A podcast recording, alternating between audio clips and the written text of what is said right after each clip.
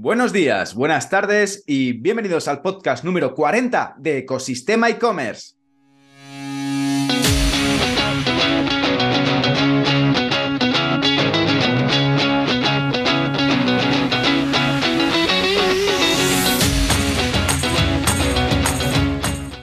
El podcast donde encontrarás todo relacionado con el mundo e-commerce. Herramientas, trucos, noticias, emprendimiento y muchísimo más para crear tu tienda online o hacer crecer la que ya tienes. Hoy además de poder escuchar el podcast por los canales habituales, también podrás verlo a través de YouTube, en el canal de Ecosistema e-commerce. Al micrófono, Javier López, consultor de e-commerce y director de ecosistemaecommerce.com la plataforma donde podrás disfrutar de todo lo que necesitas saber sobre el apasionante mundo del comercio electrónico. Y en el programa de hoy tenemos una entrevista con alguien que lleva muchísimos años en el mundo e-commerce, desarrollando proyectos para grandes marcas. Se llama Iñaki Bermejo y es el General Manager de VDSO. Pero antes de empezar con la entrevista, vamos con nuestra frase del día. Tener ideas es fácil, implementarlas es difícil. Guy Kawasaki, empresario y cofundador de quién? De Alto.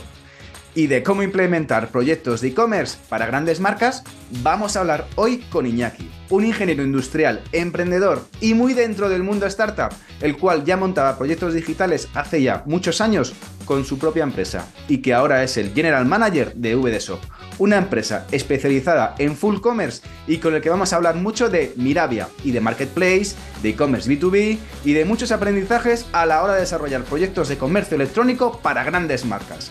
Sin tiempo que perder, vamos ya con la entrevista de Iñaki hoy en Ecosistema e-commerce. Sin más dilación, comenzamos. Buenos días, hoy tenemos a un gran protagonista del e-commerce que nos ha cedido un ratito de tiempo que sabemos que no tiene mucho, eh, pero sobre todo para que podamos hablar de e-commerce y de cómo montar proyectos en e-commerce. Se llama Iñaki Bermejo y es el General Manager de VDSO. Iñaki, muy buenos días, ¿cómo estás? ¿Qué tal? Muy buenos días, Javi. Oye, encantado de que estés aquí y gracias por tu tiempo, que, que sé que estás todo el día, corre que te corre y tu agenda es súper apretada, pero bueno, vamos a aprovechar que te tenemos hoy con nosotros en Ecosistema e-commerce para que podamos hablar un poquito sobre e-commerce, que es lo que nos interesa y nos apasiona a todos. Bueno, lo primero de todo, Iñaki Bermejo, que has recorrido un montón de experiencias a lo largo de tu carrera, incluso has montado varias empresas, algunas con, con más de 100 empleados. Eh, Iñaki Bermejo, ¿quién es? Para que nos puedas contar un poco sobre ti. Bueno, pues, oye, ante todo agradecido por, el, por, por la entrevista, porque además que ya, ya te lo dije, me pareces un referente en el, en el sector y sobre todo una iniciativa tan, tan, bueno, tan retadora, ¿no? Tan challenging como, como, como la que te estás planteando, vaya, me parece top. O sea que felicidades por lo que estás haciendo y por lo que seguro que vas a hacer. Muchísimas gracias. Veremos cómo sigue. Esto es como acaba, pues cómo empieza. Sí, sí, sí, eso, es cierto, eso es cierto. Nada, pues yo vengo del mundo, yo soy ingeniero industrial y entonces eh, pues empecé como, pues como todos. Es decir, cuando estudias una carrera y dices, oye, me voy a dedicar pues a ingeniería industrial, es decir, a lo que es la parte de construcción y tal. Empecé, lo que pasa es que sí que es verdad que en, paralelo estaba arrancando el mundo de Internet eh, con Mosaic, con tal, con navegadores ya que tienen unos años, y me, enganchó. Y a partir de ahí, pues compaginé pues, lo que eran estudios y trabajo en, una ingeniería con eh, colaborar con, con, alguna agencia barcelonesa en el lanzamiento de, los primeros e-commerce cuando pues eh, no eran ni e-commerce, es decir, iban la compra a través de formularios en, CGI, bueno, en Perl, estamos hablando de hace... Mm, las, antípodas, las antípodas, Esto demuestra ya que uno tiene una edad. Entonces, a, partir, de, a partir de ahí sí que es verdad que, me, enganchó tanto que, bueno, decidí dejar el mundo de la, ingeniería y me lancé a emprender con un amigo y montamos una, una agencia una agencia se llama Alfa 9, que empezó a crecer, a crecer, a crecer. Empecé en Barcelona, nos empezamos a posicionar primero haciendo páginas web, pero sobre todo en el mundo open source. Nos eh, especializamos como una consultoría eh, de PHP muy focalizada, muy focalizada en una tecnología, es en framework, que es Zen Framework. Y de ahí pues empezamos a lanzar proyectos como Privalia, lanzamos proyectos como Atrápalo, como Let's Bonus, eh, donde, donde bueno, fueron, fueron luego referentes del e-commerce en España eh, y de ahí, bueno, esa, eh, crecimos hasta casi los 130 empleados, me parece, 120 y pico empleados, abrimos oficinas en Madrid también. Y a partir de ahí, pues bueno, fue vendida a, a, PSS, a un, grupo, una multinacional, con sede también en Madrid. Y de ahí ya, pues eh, sí que es verdad que ya en los últimos años de, de, Alfa 9, cuando tú vendías, claro, es decir, tú vendías, no, somos los mejores programando en PHP. Mucha gente te decía, ya, bueno, pero, pero PHP tienes que crear un producto, ¿no? estuvimos buscando qué productos mundiales eran eh, top en el sector PHP y vaya, salió Magento. Y a partir de, de Magento ya nos empezamos a meter en el mundo e-commerce. Entonces, viendo lo que habíamos desarrollado como plataformas ad hoc de PHP, como por ejemplo Privalia, con soluciones ya paquetizadas como podía ser Magento, que aunque estuviera basada en PHP sí que requería una cierta, un cierto proceso de consultoría inicial para poder mm. implantar qué se quería vender, cómo se quería vender. Eh, ya nos empezamos a especializar en ese mundo, en ese, modelo de e-commerce. ¿no? Entonces, al, estuve dos años haciendo el, handover, digamos, de, de, PSS, desde que se compró 9 hasta que se convirtió en PSS Digital y luego ya salía a, pues, estar colaborando con otras empresas, más en modo, en modo freelance y en modo consultor independiente. Y hasta ahí hasta hace cinco años, donde ya compaginé esas labores con eh, ser el director general de, de Shop, que era una, startup que, estaba bajo el ala del grupo VAS. Y junto con Pedro Latasa, pues eh, decidimos eh, lanzar y, hacer eh, escalable todo el modelo de, de del modelo de, full commerce y, hasta ahora, vaya. Hasta ahora, estos últimos cinco años he estado dedicado full time a, a Shop. Eh, qué interesante. Encima has, vivido parte de la historia con Privalia y, grandes referentes en el mundo e-commerce. Y, y VDShop empezó como una startup, sigue siendo una startup. ¿Qué es VDShop? VDShop es, es eh, bueno, ya no están tan tan startup, pues ya somos más de 50 personas, es decir, pero, pero sí que es verdad que VDShop es, es una agencia de full commerce, es una agencia donde hacemos el end-to-end em, y acompañamos a las marcas en esa estrategia de direct to consumer que quieren llegar al cliente final. ¿no? Es decir, nosotros lo que le proponemos es, oye, marca, ¿tú qué quieres? Conocer a tu cliente final. ¿Cómo lo quieres conocer? Pues tienes que, desde generar eh, un canal de venta digital para acceder a la marca, al cliente final, perdona, y esto puede ser pues un marketplace, esto puede ser un B2B, un B2C, una plataforma de loyalty, una de suscripción, eh, puede ser una comunidad que quieras crear para, para redimir, pues, pues, por ejemplo, un canal de Telegram, por ejemplo, o de, o de WhatsApp. Y eso puede ser una parte tecnológica, pero luego cuando tú quieres ejecutar esa estrategia, tienes que llevar una, pues por ejemplo, tienes que acompañarlo con un proceso logístico, estecar su producto, eh, hacer la, entrega en última milla al cliente final, las devoluciones. Tienes que llevar toda la parte de marketing. Oye, pues por ejemplo, todo esto, eh, ¿cómo puedo generar más tráfico a mi tienda? Tienes que llevarlo con un proceso legal, política de cookies, de privacidad, si vendo en España o vendo fuera de España. Eh, todo lo que es el proceso de facturación, factura la marca o intermedia una sociedad para que esa marca pueda vender, por ejemplo, en Turquía cuando no dispone de, CIF turco o, o IVA intracomunitario, por ejemplo que son una de las cosas que cuando vendes internacionalmente, eh, la gente piensa que vender internacionalmente es fácil, pero eh, el tema fiscal es un dolor de cabeza, sobre todo con la gente que vendía antes en, Inglaterra, en UK, que ahora es un absoluto, pain total. Y, es que mucha gente se está retirando, de hecho, de vender en, Inglaterra porque el tema de aduanas es, es, infranqueable realmente. No, pero no solo, por ejemplo, es cierto, eh, pero por ejemplo, imagínate tú trabajas con Showroom Prime en Francia y tú estás vendiendo una marca que, está ubicada en España. Eh, eh, por los ratios de entrega que tienes que, eh, que tienes que satisfacer en la plataforma, o dispones de un almacén francés o no vas a llegar. Mm. Entonces, ¿qué es lo que pasa? Pues, por ejemplo, nosotros hacemos ese acompañamiento con esa marca en ese proceso de internacionalización y analizamos un poco esos puntos que requiere pues, para cubrir, cubrir expectativas de, de, venta. Pues esto, si quieres lanzar en Francia, nosotros ya tenemos acuerdos con, con, partners franceses, tanto de logística como entrega en última milla. Nosotros disponemos de una plataforma que se llama Caimán, que sí que permite operativizar todo ese proceso desde carga de catálogo hasta la propia operación, call center, eh, catálogo de productos, enriquecimiento de la ficha de productos, canales donde se va a vender, porque puede ser Francia, puede ser Portugal, pero es que también puede ser por nichos. Tú dices, no, yo es que lo que quiero vender son muebles y por lo tanto me voy a ir a todos los marketplaces generalistas de muebles. Mm o eh, puedo operar mi propio B2B o mi B2C, que puede ser en España o puede ser fuera de España. Entonces, todo ese tipo de servicios eh, es lo que es lo que ofrece. Y se hace como una especie de formato marca blanca para ayudar a esa marca ¿no? a, encontrar esos nichos de mercado eh, y para encontrar sobre todo ese cliente final para poder, para poder vender. Y eso es a lo que nos dedicamos. Lo que le llamamos nosotros esto que me ha quedado un poquito desagregado el, discurso comercial es lo que le llamamos nosotros full commerce, ¿no? Es decir, ese servicio 360, marketing legal, operaciones, eh, tecnología eh, y customer care y call center, ¿no? Que le llamamos esos, servicios que orbitan alrededor de un de un e-commerce es lo que damos a, la marca para que llegue a su, a su cliente final.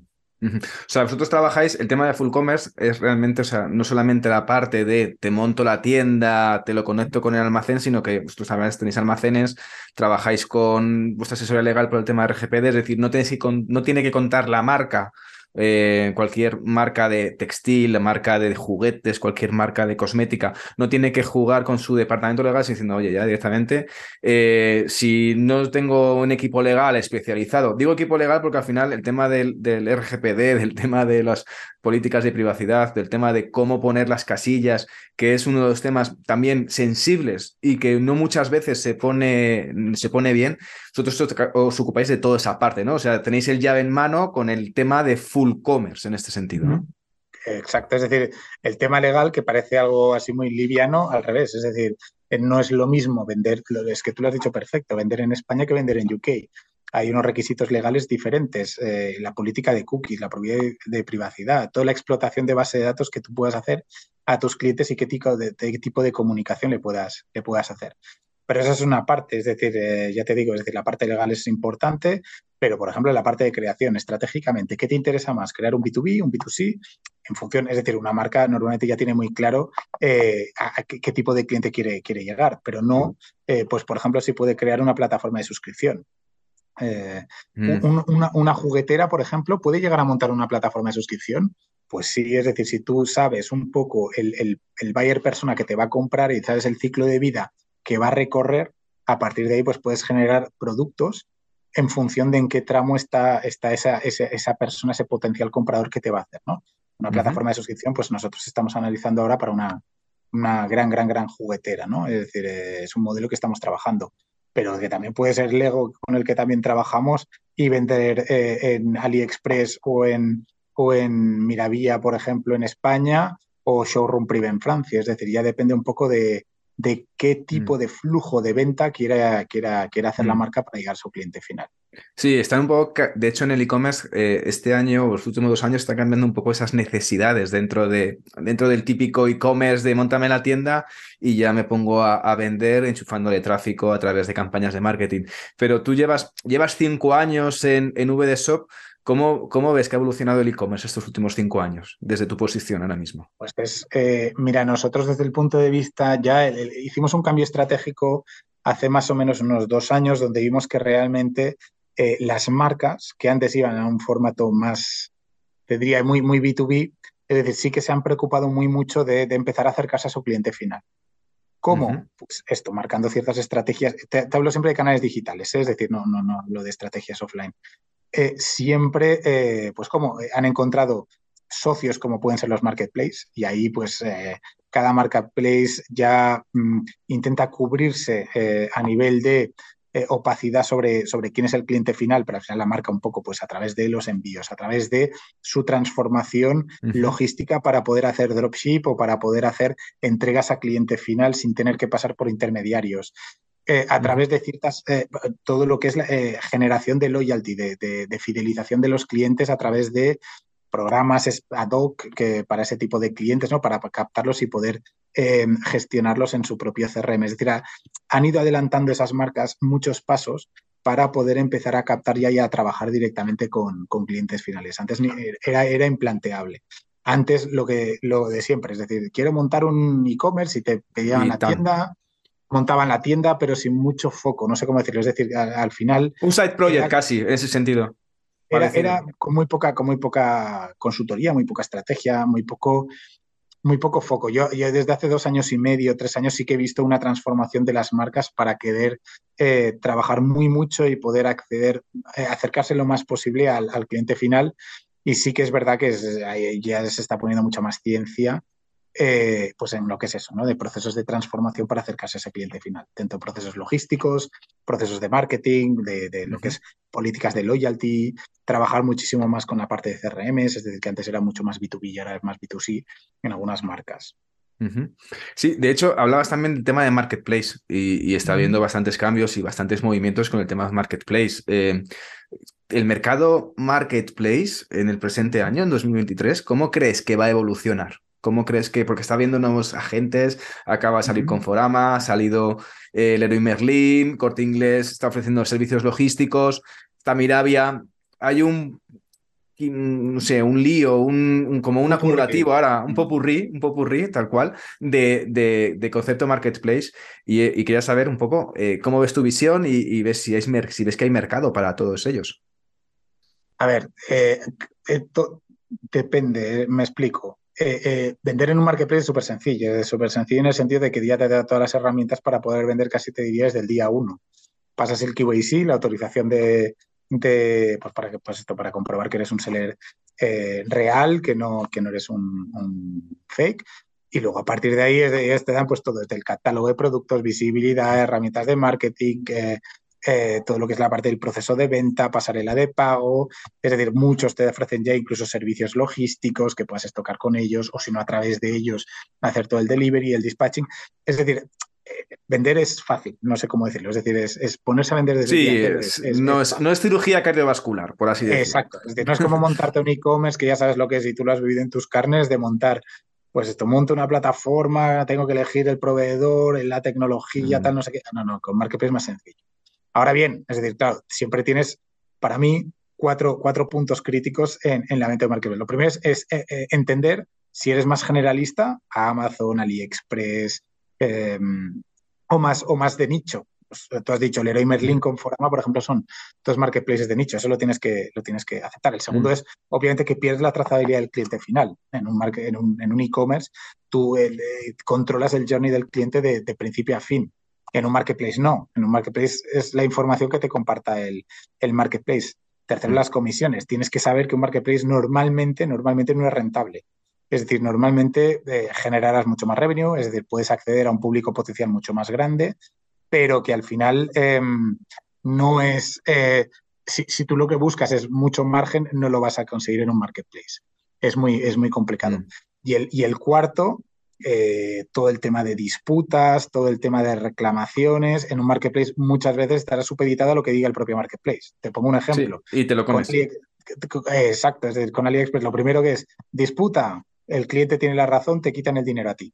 Eh, y esto de quitar el dinero significa pues esto, es decir, pasan 28 días para que te liquiden las ventas, eh, comisiones que tienes pues por el hecho de hacer esa liquidación de, pagos, es decir, hay una serie de, puntos mm, no te diré complicados, pero sí que has de tener en cuenta de cara pues, a tener liquidez con las, con las ventas que tú generas. pero, volviendo, ese, ese, punto, es decir, el punto de los marketplaces, claro, es decir, hay, eh, como es fácil vender, siempre habrá marketplaces. Hay herramientas como Miracle que te están agilizando muchísimo el lanzamiento de, marketplaces y es una muy buena manera de, de vender e-commerce, es decir, para tanto para el seller como el propio canal que pues, Conforama o Leroy Merlin de turno para no perder mm, eh, cuota, de, cuota de mercado. Pero lo que tú decías, eh, hay tal pupurri que sí que es verdad que yo creo que al final irán preponderando las principales. En este caso, pues eh, generalistas, Amazon y, Alibaba, en este caso, a través de sus, a través de sus eh, AliExpresses o, Miravias. Y luego algún nicho concreto, el corte inglés en España, pues Leroy Merlin seguramente a nivel ADEO Group está haciendo mucha inversión en Leroy Merlin y tal. Tengo curiosidad sobre el respecto de Mirabia, porque acaba de llegar eh, muy fuerte desde hace unos meses. Eh, salió, creo recordar, en septiembre de 2022 y con una estrategia totalmente diferente a la que tenía con AliExpress. Eh, vosotros sois socios de, de, AliExpress desde hace años y estáis más cerca de Mirabia que, un poco el resto, ¿no? Eh, mm. ¿Puedes hablar de un poco de cómo es el enfoque de Mirabia eh, y cuáles son los pasos que va a seguir Mirabia para, para competir contra el gigante Amazon en España? Sí, mira, eh, te, acuerdas que, hace dos años te comentaba que cambiamos un poco el foco estratégico, ¿no? Para acercarnos más al modelo D2C. Nosotros, em, la verdad es que ha sido bastante casualidad, es decir, sinérgicamente el, marketplace que más se acerca a ese modelo, es decir, a ese modelo donde las marcas vendan directamente al cliente final es, es Mirabia. Y, de verdad ha sido de casualidad. Es decir, inicialmente nosotros, como tú bien dices, trabajamos muchísimo en AliExpress. AliExpress es un canal que, bueno, ha tenido sus ciertas complicaciones y ahora mm, realmente está un poco en de hecho porque se ha, orientado hacia un, modelo más de cross-border chino, es de, que sellers chinos puedan vender en, Europa y en España en este caso. Eh, y Miravia al revés, es decir, Miravia es una plataforma totalmente nueva, basada en enlazada, pero, pero, pero realmente muy nueva, donde lo que se busca es que la marca pueda acceder a su cliente final. Y, ellos dan muchas herramientas para que esa marca eh, pueda vender a ese cliente final. ¿Qué, ¿Qué diferencias hay con respecto a Amazon? por ejemplo. Es decir, pues obviamente... El cliente final, el cliente final, por ejemplo. pero hay muchísima más visibilidad de lo, que, de lo que pasa con el cliente final, muchísima más información.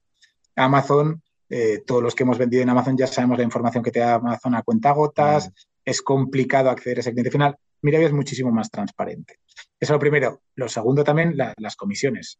Eh, Amazon cuando te metes en una vorágine de comisiones, eh, ya sabes, es decir, pues al final, cuando comentábamos antes de que el, de que el marketplace no es rentable, pues con Amazon es muy complicado hacerlo rentable. Mm. Miravia es, más lesiva, más, menos lesiva, perdón, es más, más dispone de unas comisiones menos agresivas que las, que, las de, que las de Amazon. Y la tercera, que es para mí también otra de las grandes diferencias, es que en ese modelo, digamos, de D2C, de Direct to Consumer, y, en ese modelo donde Miravia intermedia, eh, el foco es la marca. Y, y, eso es una, es una gran diferencia porque normalmente en un marketplace el foco es el precio. Es decir, quien vende es el que, el que vende el producto más barato. Mira que lo que se busca es que la marca no se vea fagocitada por esos distribuidores, como en el caso de AliExpress, distribuidores chinos, ¿no? Eh, que iban con un precio mucho más barato. No, no, en, en, lo que se prepondera es la imagen de marca. Es que sea la marca la que, la que, la que salga la primera en el buscador. Y esa, esa es una gran diferencia porque al final, obviamente, tienes que competir y tener un precio competitivo, pero también es verdad que ofreces una, una visibilidad mucho más exclusiva a la marca que, al propio distribuidor. En, en, Miravia tú tienes la parte mall, que es la parte, digamos, de tiendas oficiales, y la parte de marketplace, donde ya compiten todos contra todos. Pero la parte de mall tiene más visibilidad que la parte de marketplace. Tú como marca, en Miravia eres, eres mucho más respetado, eh, tanto a nivel de posicionamiento, a nivel de visibilidad, que eh, una plataforma como pueda ser AliExpress o como puede ser Amazon, donde ya sí que directamente guerreas o, compites por precio y ahí o tienes la buy box o ya eres uno más. En Miravia, tal cual, tal cual, es complicadísimo. Si no tienes la buy box, eh, no vendes, básicamente. Si eres Lego o eres Nivea, tú vas al buscador, buscas Lego y verás que lo primero que te aparece es un banner de la tienda oficial de Lego de, o de Nivea. O sea, se prepondera, se, se, destaca al fabricante respecto a los mayoristas que venden el mismo producto en la misma plataforma, ¿no? O sea, no es una pelea de precios, sino es un poco de garantía de que, un poco lo contrario, ¿no? Lo que teníamos antes con AliExpress, que no sabías un poco bien eh, cuál era el fabricante de verdad o cuál era el oficial y no el oficial. Poco se ha querido un poco cortar con todo eso y de hecho han cambiado hasta el nombre, han tirado directamente con el nombre de Miravia bueno, de hecho, es que con, la plataforma no tiene nada que ver. Es decir, eh, seguro que muchos oyentes tuyos han trabajado con, con, AliExpress, con el backend de AliExpress, y era un drama porque la mitad de las cosas estaban en chino. Entonces, eh, en este caso, estás, estás hablando de una plataforma totalmente nueva, eh, una plataforma mucho más, con un look and feel mucho más europeizado. AliExpress se percibía un, un olor más, más, más eh, oriental. En este caso no, está mucho más trabajado lo que es la parte experiencial. Si navegas por, por, yo me acuerdo que tenía problemas a veces para comprar producto en AliExpress a través de la app. Eh, en este caso con Miravia es, muy sencillo. Es decir, todo esto y además sí que es verdad que también hay mucho subsidio, por ejemplo, de ayuda para, pues te sufragan, por ejemplo, los gastos de envío, ahora son gratuitos. Es decir, hay mucho más actividad promocional de la que había en, AliExpress. Y sí que es verdad que además también el grupo Alibaba está poniendo mucho foco en, en, Miravía para hacer de, pues un poco una continuidad, digamos, del, de, lo que se inició con AliExpress, que no se llegó a ejecutar del todo bien como fue AliExpress Plaza, que eran marcas españolas mm. dentro de lo que es eh, AliExpress. Miravía ha recogido ese testigo para hacerlo sí que realmente un éxito, que las marcas eh, tengan visibilidad, full visibility en, su propia plataforma, sin renunciar a la parte de marketplace, que es otra unidad de negocio, pero sí que es verdad que se le prepondera mucho más o se le da mucha más importancia a la marca en Miravia que, que la que tenía en AliExpress. Entendido, entendido. Eh, realmente estamos hablando mucho sobre todo del D2C, marketplace, es el ruido que está viendo estos últimos meses, pero también creo que al final va a haber bastante ruido con el tema B2B. Entonces, me gustaría saber un poco qué es el tema del e-commerce B2B, que, factura, a nivel de facturaciones, a nivel de números, es mayor que el del D2C, pero realmente a la hora de aplicar estrategias, tácticas, técnicas, eh, conceptualizaciones, eh, aplicamos reglas del B2C dentro del B2B, que no es realmente lo que se debería hacer. Entonces, creo que hay oportunidades y que se están viendo oportunidades dentro del, dentro del mundo B2B, aparte de Marketplace, que bueno, que ya, ya, eh, pues cada marca verá si es em, eh, interesante eh, crear un concepto de tienda online o directamente se ponen a vender en Marketplace, que como banco de prueba está fenomenal, si no quieres hacer con una gran inversión y tienes que empezar. Pero a nivel de B2B, ¿tú qué oportunidades ves en 2023 respecto al, al mercado del e-commerce? Mire, nosotros el año pasado lanzamos el B2B de Tendam, del grupo Cortefiel, de, y básicamente quintuplicaba lo que era el volumen de venta del B2C. Es decir, eh, ¿por qué? Pues porque al final estamos hablando de tickets medios altísimos, de, pocas órdenes de compra, para entendernos, pero sí que es verdad que esas órdenes de compra son mucho más altas. Eh, tanto a nivel de número de SKUs comprados como a nivel de volumen, es decir, de, la propia venta, la propia, el propio cierre del carrito de, de compra, es decir, que estamos hablando de tickets medios, pues esto de 150.000 euros, es decir, de volúmenes muy altos. Es decir, pocas compras, pues decía pocas compras, pero muy, muy potente. Y el año pasado cerraron en casi 250 millones. Es decir, es el, digamos, es el B2B que utilizan todos los franquiciados del grupo, del grupo Tendam, para poder comprar todas las colecciones. Ellos hacen cuatro campañas anuales. Mm. Eh, pues esas, esos ciclos, esas colecciones, ¿no? Las compran. Y por eso te digo, tienen cuatro etapas para poder, para poder, eh, para poder comprar esos franquiciados, esas, esas colecciones. Y la plataforma te hace el precálculo de tu, en base a tu histórico de ventas, a la campaña, al tipo de consumo que se está haciendo por geografía, y te, hace un precierre del carrito, em, para agilizar sobre todo esos procesos de, de bueno, estar manualmente o en un Excel subiendo toda esa, todo, ese, todo ese listado y todo ese carrito, y ya la, la, plataforma te la, te la opera. Y eso lo hicimos con, en este caso con Adobe Commerce. Em, pero, y sí, sí, sí, es decir, y, volviendo un poco, te, estoy explicando esto porque, eh, porque ellos se dieron cuenta de que, de que todo el B2B era lo que realmente iba a crecer. Pero, sin embargo, el B2B hasta en ese momento se estaba llevando, te voy a decir, casi con boli y un papel. Es decir, era, era básicamente cruces de Exceles que los cargaban en un S400 y a partir de ahí se generaban los, los envíos de las campañas. Y facturando esa cantidad, ¿eh? además, facturando esas cantidades que son brutales y, quieren, y quieren duplicar. Es decir, estamos hablando de un, crecimiento de casi, de casi un 100% anual. Es decir, lo que están, digamos, preponderando es que la apertura de países, de los franquiciados en los países, estén obligados estos franquiciados a trabajar con esta plataforma. Antes se les daba la oportunidad de, oye, no, pues trabaja en método tradicional. No, no, ahora no. Ahora si eres una, quieres abrir una franquicia en, México no, es decir, en un país específico, eh, ahora Argentina. En Argentina tienes alguna, alguna ciudad donde no esté el grupo Tendam y hay algún franquiciado que esté interesado en abrir esa, esa tienda, automáticamente, por el hecho de pues, ser franquiciado, tiene que trabajar con esa plataforma. Tiene que pagar una licencia de uso eh, que va dentro de lo que es la, propia licencia de, por abrir la franquicia, pero está obligado a trabajar de esa forma. Con esto ganas pues, pues, lo de siempre, es decir, evitas errores humanos, ya mm. tienes preventa de la colección que vas a lanzar y por lo tanto te aseguras ya un backlog de, de, ingreso eh, que de otra manera sería mucho más manual y mucho, más, eh, mucho menos aséptico, ¿no? Es decir, en este caso ya tienes el dato. Y ellos preponderan mucho el crecimiento a, cómo evoluciona el B2B. Es decir, en ese caso eh, creen mucho en toda la plataforma digital que se ha creado. Y con esto lo, que venía a referir es que al final, si una marca como Tendam confía más casi en el B2B que en el B2C, imagínate el resto de, el resto de marcas.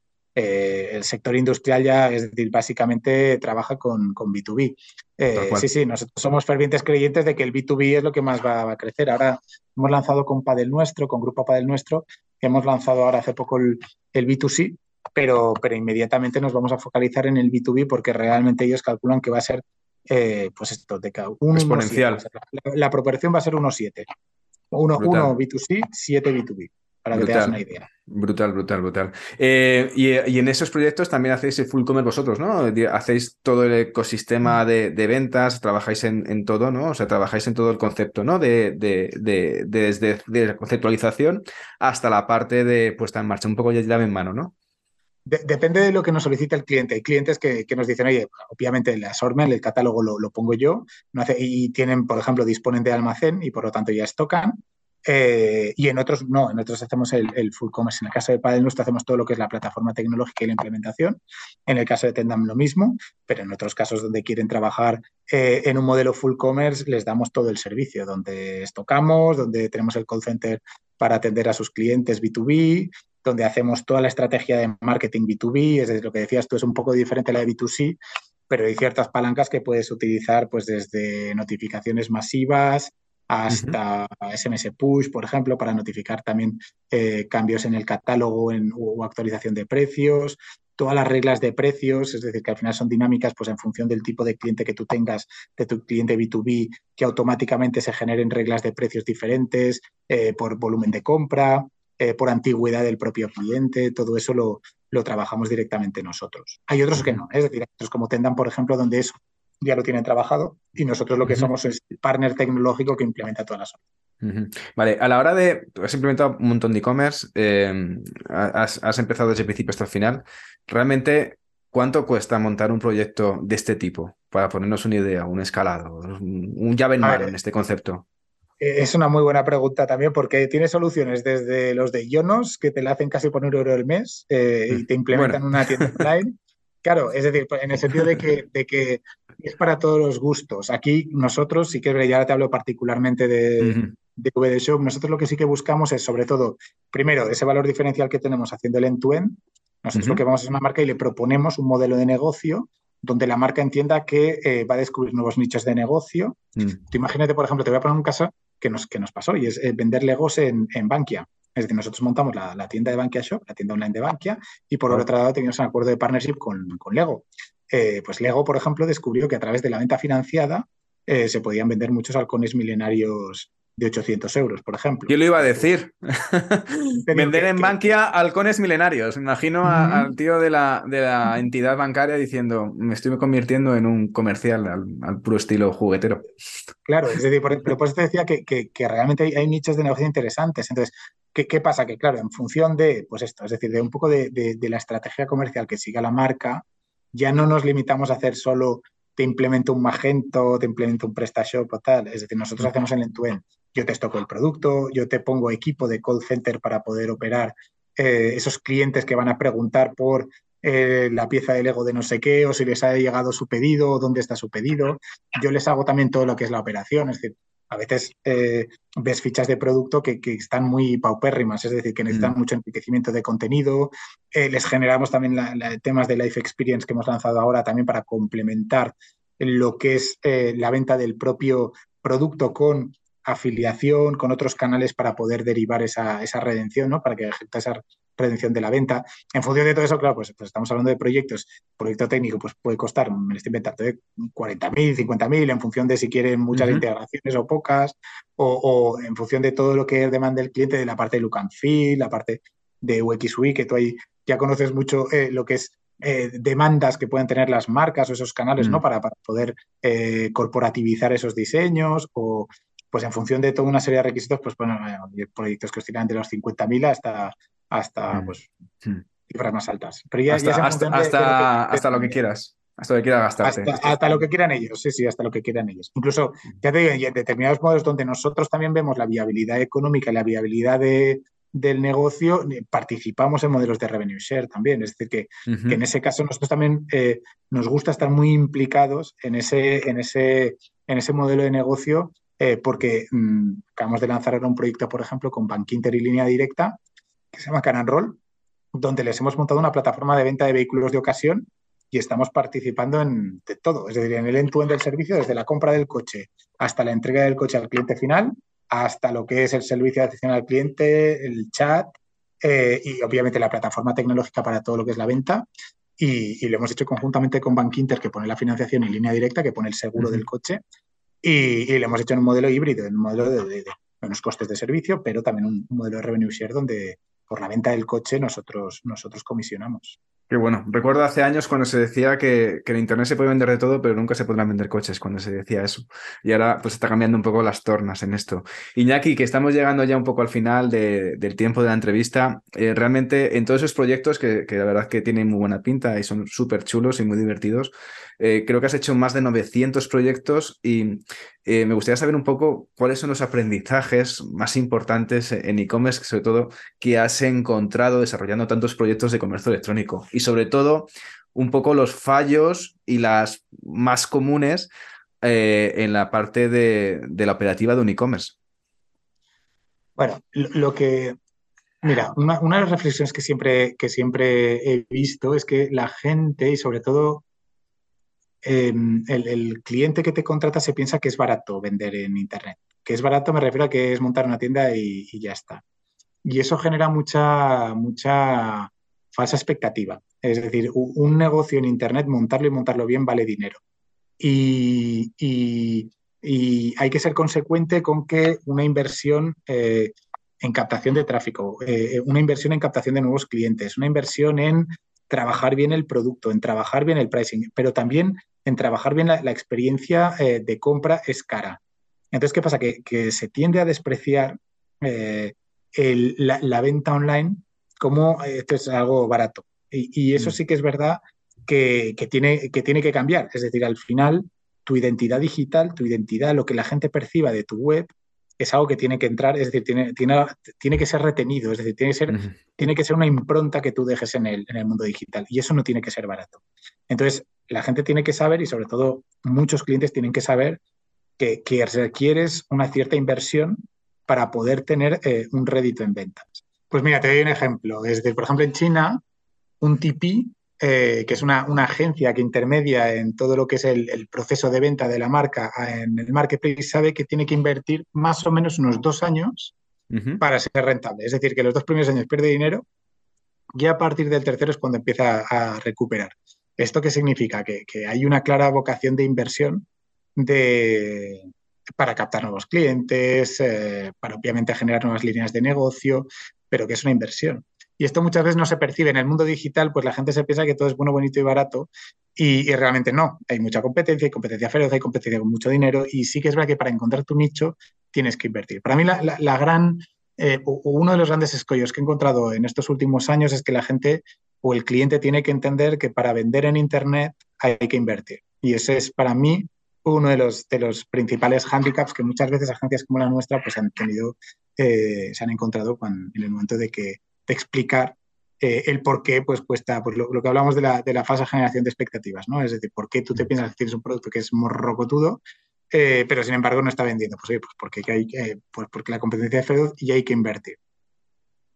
Tal cual, sí, sí, estoy totalmente de acuerdo porque al final eh, los proyectos de Abela que van a vela, es decir, lo voy a dejar ahí un poco en piloto automático y a ver cómo funcionan, realmente hay muy, muy, muy, muy poquitos que, sean sostenibles. De hecho, eh, independientemente de la marca, independientemente del volumen de negocio que tenga el proyecto o la empresa en sí, la compañía en sí, si no inviertes en e-commerce, eh, estás muerto en este caso. Totalmente. Es decir, realmente es que, es que yo no conozco ningún proyecto que vaya a vela y que genere y, que realmente sea sostenible. Normalmente tienes que dotar, darle gasolina para que la cosa avance. Y eso sí que es verdad que es un error común el pensar que las cosas eh, por, porque sí eh, avanzan. ¿no? ¿no? Las cosas hay que invertir y hay que dedicarle tiempo, foco, eh, ganas, dinero y esto es, es para mí es de las cosas que, que, la gente tiene que entender que, que, que las cosas en digital cuestan, y cuestan, y cuestan también. Eso sí, pues luego a partir de ahí eh, tienes muchísimos beneficios, es decir, desde lo que es la parte de brand awareness, es decir, la percepción que pueda tener tu marca, generar nuestros nichos de negocio. Nosotros siempre vendemos la parte de ecosistemas digitales de venta, porque nosotros lo que buscamos es nuevos caladeros, donde clientes, pues lo que te explicaba antes de, del ego con banca, ¿no? Es decir, de, encontrar nuestros nichos donde la marca eh, pueda generar revenue y no se lo haya planteado. Y nosotros hacemos un poco esa, intermediación, ¿no? Esos, esos eh, esa detección de nuevos, de o creación incluso de nuevos, de nuevos caladeros. Ese es un poco el valor que, le vemos nosotros, pero sí que es verdad que todo tiene un coste. Es decir, que no todo puede ser a revenue share, no todo puede ser a comisión, sino que las cosas tienen que, tienen que requieren de un cierto grado de inversión para poder traccionar. Mm, totalmente de acuerdo. Bueno, y con estos aprendizajes dentro de los ecosistemas en el mundo e-commerce, nos despedimos ya. Iñaki, muchísimas gracias por tu tiempo. Solamente una última pregunta. ¿A quién recomendarías para eh, venir a este podcast? Pues mira, es decir, claro, aquí ya depende un poco del perfil, pero sí que es verdad que cuando hablamos de, marketplaces, de, también sobre todo de, pues esto, hablabas tú de antes de Mirabia, de AliExpress. Creo que Chen Yue, no sé si conoces a, Chen. Sí, sí. Pues es muy activo en LinkedIn. aparte de ser muy,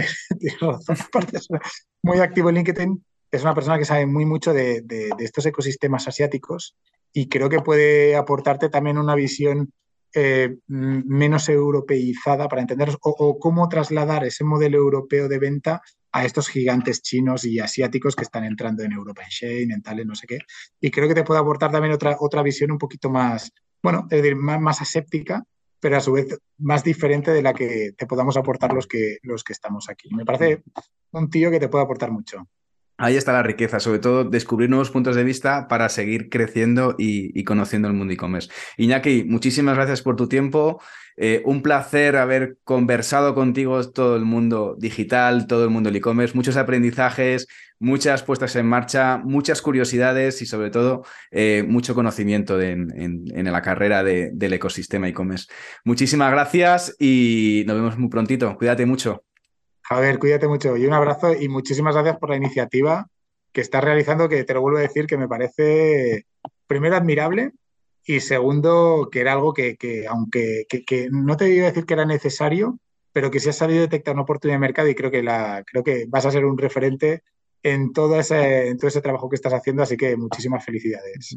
Muchísimas gracias, pero bueno, protagonista aquí eres tú. Eh, un abrazo muy fuerte y nos vemos pronto, cuídate mucho. Venga, un abrazo, chao. Y ya hemos llegado al final de esta entrevista con Iñaki Bermejo para conocer un poco más lo que nos depara el mundo e-commerce con Marketplace, las nuevas necesidades de e-commerce y sobre todo el gran mercado B2B.